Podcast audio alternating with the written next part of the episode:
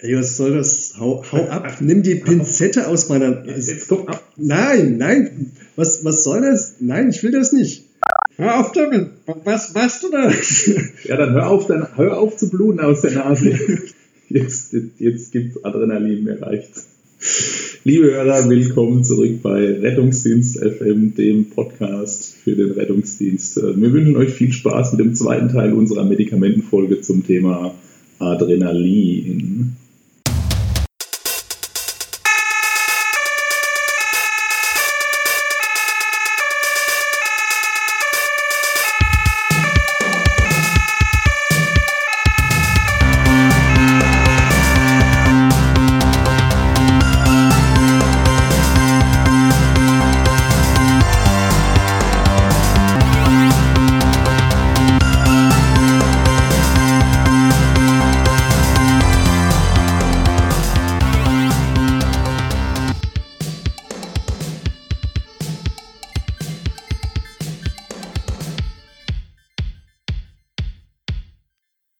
Ja, jetzt haben wir ja den Schock ganz gut bearbeitet. Ähm, jetzt könnten wir eigentlich zu dem Thema gehen. Eigentlich das, das wichtigste Anwendungsgebiet ähm, für, für Adrenalin. Also in meinem Du meinst, was einem meiner Lieblings sehen. In einem meiner Lieblingsfilme auch, äh, ne, also eigentlich, wenn, wenn, wenn jemand ähm, sich fortbilden möchte zum Thema Adrenalin, also ich glaube, 90 Minuten geht es nur um Adrenalin. Absolut. Crank 1, ja. Ähm, äh, schaut euch das an. Ähm, da, da kriegt einer, keine Ahnung, was er gespritzt kriegt, irgend, irgendeinen ganz perversen Beta-Blocker oder weiß es nicht. Auf jeden Fall muss er sich die Beta-Blocker ganze Zeit. Todes. so ein Todes-Beta-Blocker. Ähm, muss er sich die ganze Zeit Supra einfahren. Ähm, äh, Entschuldigung, Adrenalin. Ähm, Epinephrin. Epinephrin, Epinephrin. Und ähm, ein, ein schönes Anwendungsbeispiel kommt gleich am Anfang des Filmes, wo ich mich dann auch oft gefragt habe. Ähm, da, da ist er auf der Suche nach Epinephrin, steht an einer, Apotheke, in der Krankenhausapotheke und äh, will äh, unbedingt Epinephrin haben und äh, wird dann abgewiesen von der Apothekerin und ein, ein, ein Junkie sagt ihm dann, hey, hey, hey, Nasenspray, Nasenspray, Nasenspray enthält auch Epinephrin. Und jetzt haben wir ja also doch manchmal Leute, wo man ja hört, äh, man kann da Epinephrin in die Nase. Epistaxis, Epinephrin. Kann man machen. Gute- Epi fängt beides mit Ja, Epi an. Das Geil, oder? Epi, Epi, Epistaxis, sinnvoll. Epinephrin. Nein, also kann man, kann man tatsächlich machen. Ähm, Es ist sogar dafür zugelassen, explizit. Ähm, Man soll es auf 1 zu 10 verdünnen und soll dann einfach ähm, eine Kompresse oder eine, so Gasestreifen in die Nase reinstopfen und ähm, das soll durch Vasokonstriktion und es tut's auch, ähm, die äh, Blutung häufig stoppen. Ja. Ähm, machen auch unsere HNO-Ärzte regelmäßig bei Operationen, dass sie eine, ein, eine Tamponade reinlegen mit, mit Epinephrin getränkt, um abzuschwellen und die ähm, Blutung während der OP zu reduzieren. Das funktioniert tatsächlich relativ ähm, gut. Und man kann auch lokal Blutung damit unterspritzen. Ähm, über die vasokonstriktive Wirkung kommt es dann zum Abnehmen von, von GI-Blutungen zum Beispiel, aber auch oberflächlich. Man kann auch einfach auf eine kleine Blutung mal so einen Supratupfer drauf machen, wenn es irgendwo diffus rausblutet. Macht man, glaube ich, beim Boxen, oder? Ja, die Katz zum Beispiel, das ist klassischerweise so ein Supratupfer und das funktioniert schon, ja. Also das funktioniert, aber es ist ähm, die, dann muss halt die Gerinnung arbeiten, weil die Vasokonstriktion, die dauert halt nicht, nicht ewig lange und dann, wenn es dann nicht geronnen ist bis dahin, dann fängt es halt wieder an zu bluten. Und, und Kopfplatzwunde. Jetzt, jetzt geht es ein bisschen mit mir durch. Ja, habe Ja, ich jetzt ja. so noch nie probiert, aber klar, kann durchaus sein, dass das was bringt. Es kann aber auch sein, dass es dann zumindest ein bisschen resorbiert wird. Okay, ähm, ähm, zum eigentlichen Thema. Epistaxis, ja. Die, die, die blutet die, die Oma und äh, hat jetzt auch keine, keine Einschränkung, keine Kontraindikation. Also die ist mit dem Druck im normalen Bereich und keine Thyreotoxikose, kein Pheochromozytom, was noch so alles im Beipackzettel drin steht, keine hochfrequente Tachy, also keiner Tachyarrhythmia absoluta, ja, das ist ja alles Genau, und hat, uns- Kein- hat uns auch nicht wegen der hypertensiven Entgleisung kein gerufen. Chor pulmonale. Ja. Also es ist schon spannend, was da alles drin steht in der, in der ähm, Packungsbeilage. Ja, kann man auf jeden also würde ich jetzt ähm, kein Problem sehen, das mal auszuprobieren. Für, für, die Jungs unter uns, die jetzt keine Tampons einstecken haben, mhm. wie, wie, würdest du denn Gazestreifen strukturieren? So, so eine halbe 10x10er Kompresse? Ja, die rollst du dir so ein bisschen zu, zurecht. Ja, Oder willst du eine ganze 10x10er nehmen? Naja, schon. Also, okay. Oh, wird schon ganz, also in so eine Nase passt mehr rein, als man denkt. Das ist, äh, ja, wer mal im HNO-OP war, wird überrascht sein, was man in so eine Nase reinstopfen kann an Tamponaden und so weiter, bis die mal richtig austamponiert ist. Also du kriegst auch drei oder vier Kompressen in diese Nase. Ja, ich habe das mal mitgemacht und ich war doch sehr erstaunt, was da alles aus meiner Nase rauskam. genau, das hört nie auf. Nein, also das, das, kann man schon machen, weil man dadurch natürlich, mehr drin ist, ähm, auch mehr Tamponade-Effekt im Sinne von Druck auf die, aufs Gewebe ähm, erreicht. Aber man muss es halt irgendwie reinkriegen. Und ähm, in der HNO gibt es so schöne Bajonett-Pinzetten, mit denen geht es total gut. Sowas haben wir jetzt im Rettungswagen nicht. Aber in der Regel brauchst du irgendein Hilfsmittel, um das reinzukriegen in die Nase. Also jetzt von vorne anfangen zu schieben, wenn du nicht eine mit, mit so einer weichen Kompresse, die rollt sich halt vorne irgendwo auf im, im Nasenvorhof, die kriegst du schlecht rein. Aber wenn du eine Pinzette hast, dann kriegt man das Ding wahrscheinlich schon vorgeschoben und dann kann das gut funktionieren. Das, also ich würde jetzt hingehen, die, die Kompresse mit der Pinzette greifen und dann um die Pinzette wickeln und dann vorschieben. Ja, du musst ja die Pinzette wieder, gut, du kannst die Pinzette im Nasenloch drinstecken lassen, aber Nein, aus ästhetischen Gründen würde ich mir jetzt vorstellen, wir ziehen die wieder raus dann. Ich, ich wollte jetzt sagen, ich würde jetzt intuitiv nicht die Pinzette von außen umgreifen, oder ist das egal? Also da bin ich jetzt zu wenig HNO-Arzt und habe okay. zu wenig verschiedene Techniken ausprobiert. Also in der Regel ist es so, dass einfach dieser, dieser Gasestreifen oder die, die Tambonade von, mit der Pinzette von außen ähm, gegriffen wird, ähm, wird in, ins Nasenloch eingeführt, in den entsprechenden, meistens in den unteren Nasengang und äh, dann lässt man das, das Ding los und zieht die Pinzette wieder raus und das funktioniert also mit normalen Pinzetten wahrscheinlich nicht ganz so gut, aber das kriegt man schon rein. Hm, okay. Und Wenn der Patient sich es gefallen lässt, ist natürlich ein bisschen unangenehm. Oder man hat halt ein Mädel dabei, was. Ähm Gut. Genau, dann gehst du einfach und sagst, äh, kümmere dich drum, du kennst dich aus und dann ist gut. genau. Man kann auch dran Examsäure übrigens drauf machen. Das ähm, funktioniert in äh, kleinen Studien tatsächlich sogar besser, als wenn man Supra in die Nase reinmacht. Ja, wobei ich mir vorstellen könnte, dass man mit Tramexamsäure relativ viele Fragen erntet, wenn man das dem Patienten in die Nase stopft, oder? Ja, wenn du, wer heilt, hat recht. Ja, ja also das ist, Entschuldigung. Recht. Natürlich, aber das trifft leider nicht unbedingt Einfach für den Sanitäter. Aktuelle Literatur also. hier, da lesen Sie mal die Studien aus Ihrem eigenen Fachgebiet, funktioniert übrigens. Ja. Ja. Nee, also ja, also wenn okay. das die ganze Zeit blutet. Das Schöne ist ja, dass es die auch bei antikoagulierten Patienten eine gewisse ähm, Verbesserung der Gerinnung bringt. Und wenn nicht, machst halt von mir aus beides drauf, Tranexam und Supra. Also der, die Megatamponade aus der Hölle. Und dann, ähm, wenn das nicht hilft, dann muss man halt losfahren. Das ist ja das, was man, was draußen fast immer hilft. Ne? losfahren, ja. ja. Ähm, wenn die Blutung relativ weit vorne ist, hilft auch drücken. Also. Ja. Und meistens blutet es ja, muss man ehrlich sagen, vorne. Ja. Ähm, okay, ähm, kann man da zu viel Supra nehmen? Ich meine, ich verdünne 1 zu 10. Ähm also, wenn man über große Flächen supralokal anwendet, dann wirkt es irgendwann systemisch. Also haben wir schon gesehen im OP bei Patienten mit diffusen Tumorblutungen, die nicht zu stoppen waren. Da sind dann Bauchtücher mit Supralösung äh, gedrängt worden und dann, also beim tracheotomierten Patienten, der Rachen damit tamponiert worden. Und dann äh, führt es dazu, dass man über Tage an die äh, hypertensive Therapie machen muss, ähm, weil dann schon das systemisch wirkt und die dann schon tachykardhypertensiv werden, die Patienten. Okay, Aber also wegen einer kleinen Nasentamponade.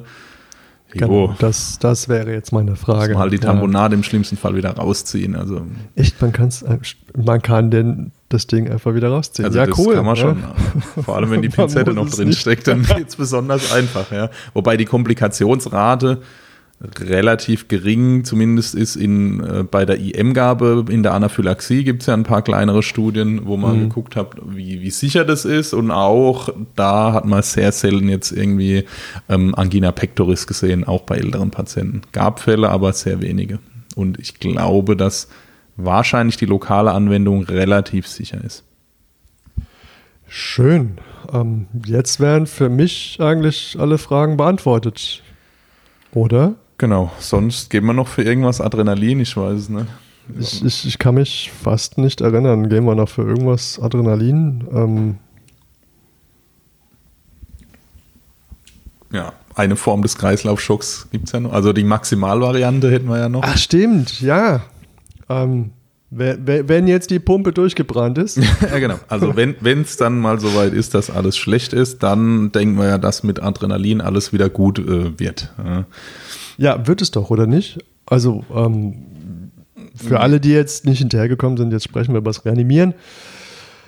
Äh, also meine Beobachtung, ähm, ich, äh, meine persönliche Beobachtung beruht jetzt nicht auf medizinischen Studien natürlich, aber auf persönlicher äh, Anteilnahme. ähm, Eminenzbasiert durch deine Milliarden von Reanimationen, die du schon begleitet hast. Ja, so ganz so viele sind es leider nicht. Ähm, also nicht, dass ich das jetzt irgendwem wünsche, aber ich wünsche mir doch manchmal etwas mehr. Ähm, ähm, naja, eh, ähm, meine Beobachtung ist, auf Adrenalin springen die alle an. Und leider auch die, wo man es eigentlich gar nicht wollte. Ja, äh, durchaus. Also wenn man sich, man muss sich mal überlegen, wo, wo, woher jetzt die Idee kommt, bei einer Reanimation jemandem Adrenalin zu geben. Ne? Also die, die Idee ist ja, dass ähm, die äh, Koronarperfusion besser wird. Also ich mache den Alpha-1-Effekt. Die, die Gefäße peripher werden eng, der Blutdruck äh, steigt und äh, mit dem Blutdruck, also vor allem mit dem diastolischen Druck, wird meine Koronarperfusion besser und dadurch hat das Herz mehr Chance wieder zu schlagen. Ne? Zusätzlich habe ich beim Adrenalin noch den, den ähm, Beta-1-Effekt, Inotropie und so weiter. Für alle, die jetzt nicht wissen, wovon wir reden, nochmal an Anfang der Sendung zurück. Spulen Sie jetzt zurück. Genau. Hat man gesehen, dass das funktioniert? Ja, in den 60ern hat man mal Studien gemacht, da hat man Hunde asphyctisch gemacht und äh, bis einen Kreislaufstillstand hatten und dann hat man gesehen, wenn man den Adrenalin gibt, dann kann das dazu beitragen, dass der Hund wieder einen Kreislauf kriegt und dann hat man sich gedacht, ja gut, dann nehmen wir es ab jetzt bei Menschen und dann hat sich seitdem eigentlich nichts mehr geändert. Sogar die Dosis mit einem Milligramm ist gleich geblieben. Man, man stelle sich mal diese Existenz aus Sicht des Hundes vor. Also schlimm. bis tragisch, bis ein bisschen komisch. So ist es. Aber wie gesagt, ähm, der Hund hat eine, hat eine bessere Koronarperfusion, hat einen gewissen leichten Überlebensvorteil und ähm, dann hat man gedacht, das funktioniert vielleicht auch beim Menschen. Und so richtig gut wissenschaftlich wissen es nicht, muss man ehrlich sagen. Ja. Ähm, jetzt gab es ja im, im, vergangenen Jahr eine große ähm, Studie, die Paramedic 2 Studie, die war extrem äh, sehnlichst erwartet, weil es bis zu dem Zeitpunkt eigentlich keine große randomisierte, qualitativ hochwertige Studie gab, die ähm, sich damit beschäftigt hat, ob jetzt Adrenalin im Vergleich zu Placebo ähm, einen Überlebensvorteil bringt. Was man vorher schon wusste, ist, die Rossrate, also das Wiedereintreten von einem Spontankreislauf, das war relativ gut reproduzierbar über viele Studien, war höher, wenn man Adrenalin gegeben hat im Vergleich zu kein Adrenalin. Also tatsächlich das, was wir draußen beobachten. Genau. Die springen alle wieder an, ob du es Genau. wolltest oder nicht. Ja, also nicht alle, aber die meisten, ja, wobei man muss natürlich jetzt auch sagen, das Herz ist ein relativ äh, stabiles Organ, interessanterweise im Vergleich zum Gehirn. Ja, also Ja, es ist halt dann doch nur Muskel. Ja, genau. Also das Herz, das kannst du hier bei uns ausbauen, dann legst du es auf Eis, schickst es irgendwo nach Berlin oder was weiß ich, nach Stockholm oder nach Rom und dann wird es dort äh, wieder eingebaut und dann wird mal kurz draufgebrutzelt und dann schlägt es wieder und dann lebt er danach noch damit äh, ein paar Jahrzehnte weiter. Also ein Herz hält, wenn das, wenn das halbwegs produktiv behandelt wird, ziemlich viel aus und ist auch noch relativ lang reanimierbar im Sinne von es zuckt wieder. Ja. Ja, und mit dem Gehirn ist es bis jetzt eigentlich in der medizinischen Geschichte nur einmal geglückt. Und ähm, was dann passierte, nachdem dann der Blitz in den Turm einschlug, ähm, Ja, genau. Also bei n gleich 1 hat es durchaus zu gewissen psychiatrischen Veränderungen geführt bei der, bei der Person. Ja. genau. Also das, was ich damit sagen will, mh, vielleicht reanimiert man mit Hilfe von Adrenalin auch Patienten, die ähm, relativ schlechte Überlebenschancen haben oder relativ geringe Chancen auf ein gutes neurologisches Outcome. So richtig sicher wissen wir es nicht. Ja. Ähm, die Rostgraden sind erhöht. Was man jetzt im Paramedic 2 ähm, Trial gemacht hat, ist, man hat nach 30 Tagesüberleben geschaut und hat tatsächlich ähm, einen kleinen Vorteil gesehen für das Adrenalin, ähm, sodass ein paar Patienten mehr überlebt haben. Und zwar ähm, hat man über 8000 eingeschlossen in diese Untersuchung und mit Adrenalin haben 3,2 Prozent überlebt und mit Placebo 2,4. Also es ist halt leider in beiden Gruppen ziemlich schlecht im Vergleich zu dem, was wir bei uns so häufig sehen in den Studien, irgendwie 7, 8 Prozent. Das ja. ist halt gerade mal die Hälfte. Und der Überlebensvorteil absolut. Ich meine, ähm, 2,4 versus 3,2, das ist eigentlich beides relativ schlecht. Aber mit Adrenalin waren es immerhin ein paar mehr. Interessanterweise ist der ähm, Unterschied aber für ein gutes neurologisches Über, ähm, Überleben statistisch nicht mehr nachweisbar gewesen. Also das ist ja das, was uns eigentlich wichtig ist. Wir wollen ja nicht lauter Leute reanimieren, die danach schwer pflegebedürftig sind, sondern unser, unser Wunsch wäre ja, Menschen zu reanimieren, die danach aus dem Krankenhaus Oder durch die rauslaufen. Gegend wandern und Angst und Schrecken verbreiten. ja, genau. Das geht nur mit Blitz. ja, ähm, also die, die Studie ist ein bisschen, meist nach der Studie nicht so viel schlauer, als was vorher war, muss man leider sagen. Ähm, die ist viel kritisiert worden, ähm, ob das wirklich das neurologisch intakte Überleben so viel niedriger ist. Das kann auch ein, ein gewisser Statistikeffekt sein. Ähm, die, die Gesamtüberlebensrate ist niedrig. Das ist in Großbritannien im Paramedic-System gemacht worden. Wir wissen nicht, ob das für uns ähm, übertragbar ist. Aber ähm, Fakt ist, so den riesen Knallereffekt fürs Adrenalin hat es jetzt nicht gezeigt. Ja, ähm, ja, ich frage mich dann, ob hier wieder nicht die Diskussion irgendwie am Ziel vorbeiführt und ob man nicht eher die Frage stellen müsste, okay, wir ähm, beobachten hier vermehrtes ROSC mit Adrenalin und sollten wir vielleicht nicht äh, etwas sorgfältiger die Patienten auswählen, dem was geben? Ja, das ist möglicherweise richtig. Ähm, was was ja interessant ist in der Leitlinie, ist ja immer die Dosierung ein Milligramm alle drei bis fünf Minuten für jeden Erwachsenen. Ja. ja. das ist egal, ob das jetzt eine 40 Kilo Frau ist oder ein 120 Kilo Mann darum liegt, immer ein Milligramm, weil die Leitlinie ähm, natürlich einfach sein muss und weil wir es schlichtweg auch nicht wissen, ob das eine, wie die optimale Dosierung ist. Was man gesehen hat, man hat mal so Mega-Dosierung bis 0,2 Milligramm pro Kilo Patientengewicht ausprobiert, was ja richtig viel ist. Das sind dann irgendwie 20 Milligramm für einen 100 Kilo Patienten. Und ähm, das hat es nicht so richtig gerissen. Ne? Die haben schlechte Kannst Neurologie. Kannst du das Partyfässchen in, die, in den Perfusor reinlegen? Ja, oder als Kurzinfusion dann, genau. ja, also das, das scheint äh, nicht das Problem zu sein, dass wir insgesamt zu wenig geben. Vielleicht ist es so, dass wir für manche sogar ein bisschen zu viel geben und wir, wir steuern ja ähm, überhaupt nicht nach irgendwelchen Zielparametern. Wir, wir tun einfach so eine One-Size-Fits-All-Dosis rein.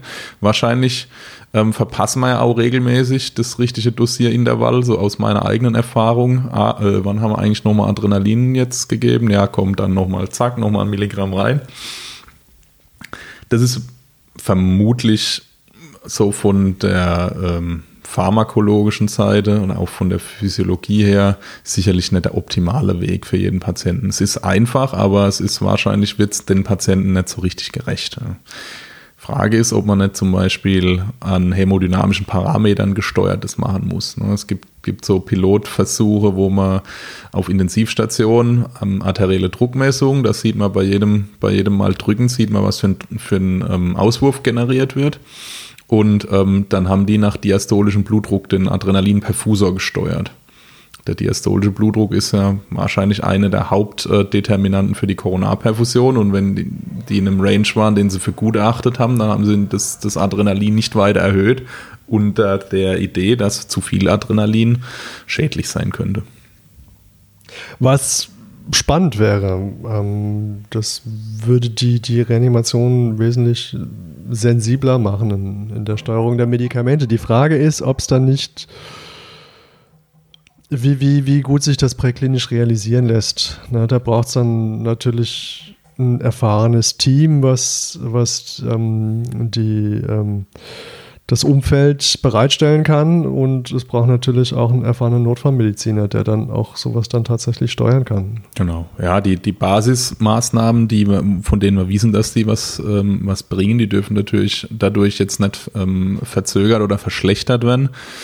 Und ähm, wie gesagt, bis jetzt ist völlig unklar, ob das was bringt, so ein Ansatz, aber spannend wäre es allemal, das mal zu vergleichen mit der Standardtherapie und zu gucken, ob das nicht einen Vorteil bringt. Was wir wissen ist, ähm, aus dem Tierexperiment zum Beispiel, aber auch aus ähm, Untersuchungen bei, bei tatsächlichen ähm, Reanimationen am Menschen ist, dass ähm, ein gewisser Myokardschaden durchaus entsteht durch hohe Adrenalindosen. Also kann man äh, myokardiale Marker ähm, nachweisen, die erhöht sind und ähm, wahrscheinlich auch Neuronen relevant geschädigt werden, wenn man zu viel Adrenalin gibt. Da geht es dann wahrscheinlich um Mikrozirkulationsstörung durch massive Vasokonstriktion, so dass man vielleicht sagen kann, Adrenalin ist wahrscheinlich vorteilhaft, um einen Spontankreislauf wiederherzustellen, aber wenn man zu viel gibt, dann kann es sein, dass irgendwann die schädigenden, schädigenden Effekte vielleicht überwiegen. Ne? Ähm Gibt es denn, oder ist dir das bekannt, gibt es denn Studien, die jetzt, sage ich mal, die, die Adrenalingabe oder Wirkung ähm, ins Verhältnis setzen zur Dauer des Kreislaufstillstandes? Also wie lange der Kreislaufstillstand bestanden hat? Also das Ziel muss, ist, ist sicherlich so früh wie möglich. Ähm, das Adrenalin zu geben, wenn die Indikation besteht. Also es gibt ja vermutlich mehrere Phasen des Kreislaufstillstandes. Da gibt es ja dieses Modell mit dem, mit dem, äh, mit der elektrischen Phase, wo jetzt ein Patient initial vielleicht ähm, flimmert, ähm, dann ist in der elektrischen Phase, bringe ich die Rhythmusstörung in Ordnung, dann habe ich ein gutes, eine gute Chance, den wieder zu kriegen. Dann kommt so eine zirkulatorische Phase, da macht wahrscheinlich das Adrenalin noch Sinn und irgendwann geht es dann in so eine äh, metabolische Phase über, da haben wir dann massive Laktatazidose, der Patient wird sauer, alle Systeme sind total derangiert und da sind wir vielleicht in einem Bereich, wo Adrenalin schlecht wirkt und auch nicht mehr viel bringt. Also was man wissen, aber aus retrospektiven Untersuchungen, je höher die kumulative Adrenalindosis ist, desto schlechter ist das Überleben des Patienten. Das heißt, vielleicht aber auch, wenn ich den ewig lang reanimiere und immer wieder Adrenalin geben muss, dann komme ich irgendwann an einen Punkt, wo ein Überleben sehr unwahrscheinlich ist. Und wahrscheinlich halt, also es gibt keine richtig guten Daten, aber irgendwo in dem Bereich so ab zehnmal Adrenalin gegeben, ähm, gibt es wahrscheinlich kaum noch Überleber. Und gibt es, jetzt haben wir schon ganz oft über den Perfusor gesprochen, gibt es auch die Idee, dass man sagt, man, man lässt einen Perfusor laufen während der Reanimation? Ja, ja die gibt es. Also das ist ähm, Physiology Guided Resuscitation oder wie auch immer man das nennen will. Ah, das hatten wir im Prinzip. Da haben wir gleich, drüber ja. schon mal ja, gesprochen ja. und das hat man auch schon ähm, zum Beispiel ähm, im, im kinderintensivmedizinischen Setting durchaus schon mal äh, gemacht, aber es gibt jetzt keine richtig große, gute Studie, wo man es mal verglichen hat jetzt mit so einem Standardschema. Aber ich könnte mir durchaus vorstellen, dass es ähm, was bringt, ähm, wobei natürlich man immer sehen muss, eine, ein System, in dem so eine komplexe Intervention durchgeführt werden kann. Das ist wahrscheinlich ein erfahrenes Team und man weiß dann häufig in, in, in, an Studienergebnissen nicht so richtig, hat jetzt der Patient von der Medikamentengabe in der Form profitiert oder war einfach das sehr erfahrene Team das, was den Effekt gebracht hat. Das ist häufig schwer zu trennen. Ähm, ich glaube, man muss aufpassen, dass es nicht so weit in die, in, in die Komplexität abrutscht, dass es nicht mehr umsetzbar ist. Aber ich denke, dass wahrscheinlich unser momentanes Konzept einfach doch zu einfach sein könnte. Ja, das, das kann ich mir auch sehr gut vorstellen. Okay, jetzt, ähm, ja, Dosierung ist ja im Prinzip einfach pur ein Milligramm alle drei bis fünf Minuten. Ähm, nach dem dritten Schock, ne? Oder bei ähm, hypodynamischen Kreislaufstillständen, richtig? Ja, also bei den nicht schockbaren sofort, sobald der Zugang liegt. Ja, und ansonsten genau. nach dem dritten Schock, genau. Und, und äh, was ist jetzt hier aus unserem Magic Marker geworden? Brauch, brauchen wir noch einen Filzstift im, im Notfallset? Also ähm, wie, wie ist das? Ähm, Ja klar, um, um, deine, um deine Spritzen zu beschriften schon. ähm, aber die, diese intrakardiale Gabe, die hat man schon, schon lange verlassen. Und ähm, ich glaube, das ist auch gut so. Also ich meine, so mal schnell unter Reanimationsbedingungen die Spritze ins Herz. Die Frage ist ja auch, wo soll das hin, das Adrenalin? Und das Adrenalin muss halt mutmaßlich vor allem äh, an die peripheren Gefäße, wo es ähm, den Widerstand erhöht. Und ähm, da ist jetzt der Unterschied, ob ich das jetzt intravenös gebe oder intrakardial, vermutlich extrem gering. Ja, also vielleicht hat man damals gedacht, ich spritze es jetzt direkt in Herzmuskel. Ähm, dann ist es besonders gut, aber also nach der momentanen Vorstellung ist vielleicht die Wirkung am Herzmuskel gar nicht so wichtig wie die Wirkung in der Peripherie, wo, die, wo der Widerstand erhöht wird und dadurch der diastolische Druck steigt und dadurch die Koronarperfusion besser wird. Ja. Sieht natürlich jetzt theatralisch aus. Ähm, sieht krass aus, ja. Also, ähm, nein, sieht, äh, ja, äh, war Ist einmal beim, bei einer Reanimation dabei, wo der, der Notarzt das tatsächlich gemacht hat. Ähm, das ist aber schon ewig, ewig her. Und das war auch so, glaube ich, eher eine Verzweiflungstat. Ähm, das, das war eine ähm, sehr, sehr beleibte Dame. Ähm, da ähm, konnten wir überhaupt, die, die ist von der Couch runtergerutscht, äh, lag dann unter dem Couchtisch. Da, da ging nichts mehr, das war so fatzeeng alles. Und Mhm. sie, sie wurde ähm, via Fußpumpe reanimiert, die Ärmste. Und naja, es war Also halt eine. Mutter von, ich glaube, zwei, drei Kindern und der Arzt hat alles versucht. Ja. Ja, da muss man natürlich sagen, wenn die Bedingungen schon so scheiße sind, ähm, Die ließ sich auch nicht Dann- bewegen. Also ja, dann, die, die dann wird das. Adrenalin ähm, auch keinen Unterschied mehr machen. Ne? Ja. Das ist wahrscheinlich bringt es, also ich könnte mir vorstellen, das Adrenalin bringt schon was, aber ähm, das Basissetting muss halt funktionieren. Jetzt zu erwarten, dass man nur irgendwo Adrenalin reinspritzt, also so jetzt keine, wie, wie im Pulp Fiction jetzt, äh, einmal die Spritze ins Herz und sonst nichts gemacht. Äh, Die Downtime ist offensichtlich lang in dem Film, ja, und die, ähm, die Uma Thurman springt hoch und alles wieder gut. Ja. Das wird's nicht sein. Und sie sieht immer noch super aus. Das ist mal und neurologisch gutes Outcome. Ja. Tatsächlich, ja. Okay, cool. Ähm, ja, ich, ich habe den Eindruck, jetzt, jetzt haben wir irgendwie so alles, alles mal so abgewatscht. Ja. Ähm, so im Groben sind wir durch, oder? ja, ich würde sagen, das war ein ordentlicher Rundumschlag. Mir fällt jetzt persönlich hm, keine Einwendung mehr ein des Adrenalins. Wenn jemand noch Ideen hat, wofür man noch Adrenalin benutzen kann in der Notfallmedizin, dann äh, freuen wir uns natürlich über Kommentare und Zuschriften. Vielleicht haben wir auch einfach irgendwas vergessen. Aber ich denke, ähm, die, die, wesentlichen, ähm, die wesentlichen Anwendungsgebiete haben wir jetzt einmal durch. Ja, also wie der Frank schon sagt, ihr, ihr dürft uns gerne Kommentare schreiben und äh, Zuschriften. Ähm, äh, mail at rettungsdienstfm.de oder ähm, auf Facebook. Ähm, wenn ihr gerne mit dem Frank über mich lästern wollt, dann über Facebook. Genau, wo du gesperrt bist. wo ich gesperrt bin. Ähm, ansonsten, ja, gerne auf, auf der Homepage.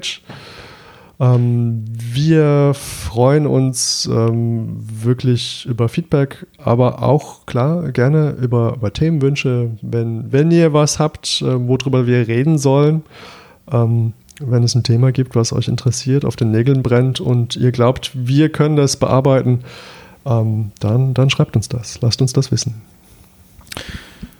So ist es. Ähm, vielleicht können wir noch mal ein paar unsere, unsere Kernaussagen zusammenfassen, ähm, was, was so der, in der Praxis wirklich, wirklich für uns, was uns wichtig erscheint. Also ich glaube, die, Eine Die- Zusammenfassung am Schluss, das hatten wir, glaube ich, noch nie. ja irre, wir haben schon zwischendurch mehrfach zusammengefasst. aber Alles klar. Jetzt haben wir es mal. so- Also ich, also ich persönlich finde, ähm, wichtig ist ähm, bei obstruktiven Atemwegsproblemen inhalieren und zwar pur. Ähm, nicht irgendwelche Verdünnungen machen, wenn es dem Patienten schlecht geht. Ähm, bei, bei Schockzuständen, bei der Anaphylaxie primär intramuskulär, das ist, das geht schnell, das ist einfach und nicht zu lang mit dem Zugang spielen in dem Fall. Ähm, bei anderen Schockformen ähm, gerne über den Perfusor. Und das Witzige ist, es kostet einen ja Überwindung. mich nicht. Nein, dich natürlich nicht, aber ähm, es kostet einen ja Überwindung, einem irgendwas in den Muskel reinzurammen, wenn man es gewohnt ist, alles IV zu machen. Ja, ja, ja, das ist durchaus so. Die, das ist auch, ich sehe das auch, ich, ich lasse das häufig dann ähm, die, die Notfallsanitäter machen, damit die es halt mal auch mal gemacht haben. Selber hat man ja schon öfter mal Patienten was intramuskulär gespritzt. Und es klappt total gut und es freuen sich hinterher alle immer, wie einfach das war. Ja, also und, und, und schockige Patienten Zugang, das kann auch schon mal länger dauern. Ja, genau. Also und bevor ich jetzt anfange, beim Patienten, der noch wach ist, ähm, ins Bein zu bohren, dann gibt es jetzt erstmal IM und dann kann ich mit dem das andere, die Spielerei, die kann ich danach in Ruhe machen. Genau. Genau, okay. und so ist es. Ähm, bei den Schockformen ansonsten ähm, eher über den Perfusor. Boli sind nur eine kurzfristige Lösung und ähm, bei der Reanimation sind wir also ich zumindest hochgradig gespannt, was da in der Zukunft noch kommt, weil da sind wir noch weit, weit davon entfernt, dass klar ist, ob Adrenalin was bringt, in welcher Form das was bringt und wie man das denn optimalerweise machen soll. Ja, cool. Ähm, führt euch nochmal diese ganzen Verdünnungen auch zu Gemüte, ähm, wobei wir ja jetzt gesehen haben, dass das gar nicht so oft vorkommt. Ähm, das, das meiste kann man relativ einfach handeln.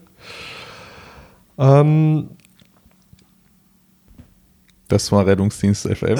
Unsere Medikamentenfolge Nummer 2. Zum Notfallmedikament vielleicht Nummer 2, Adrenalin.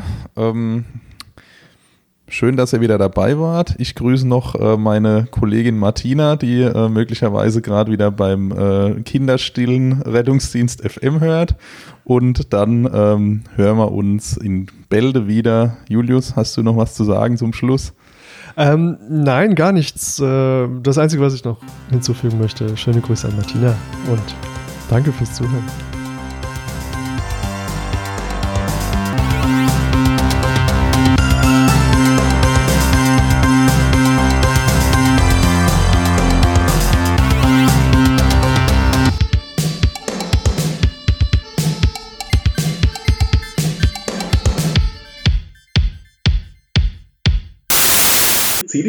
Aus meinem Bein jetzt. Todesbeta-Blocker.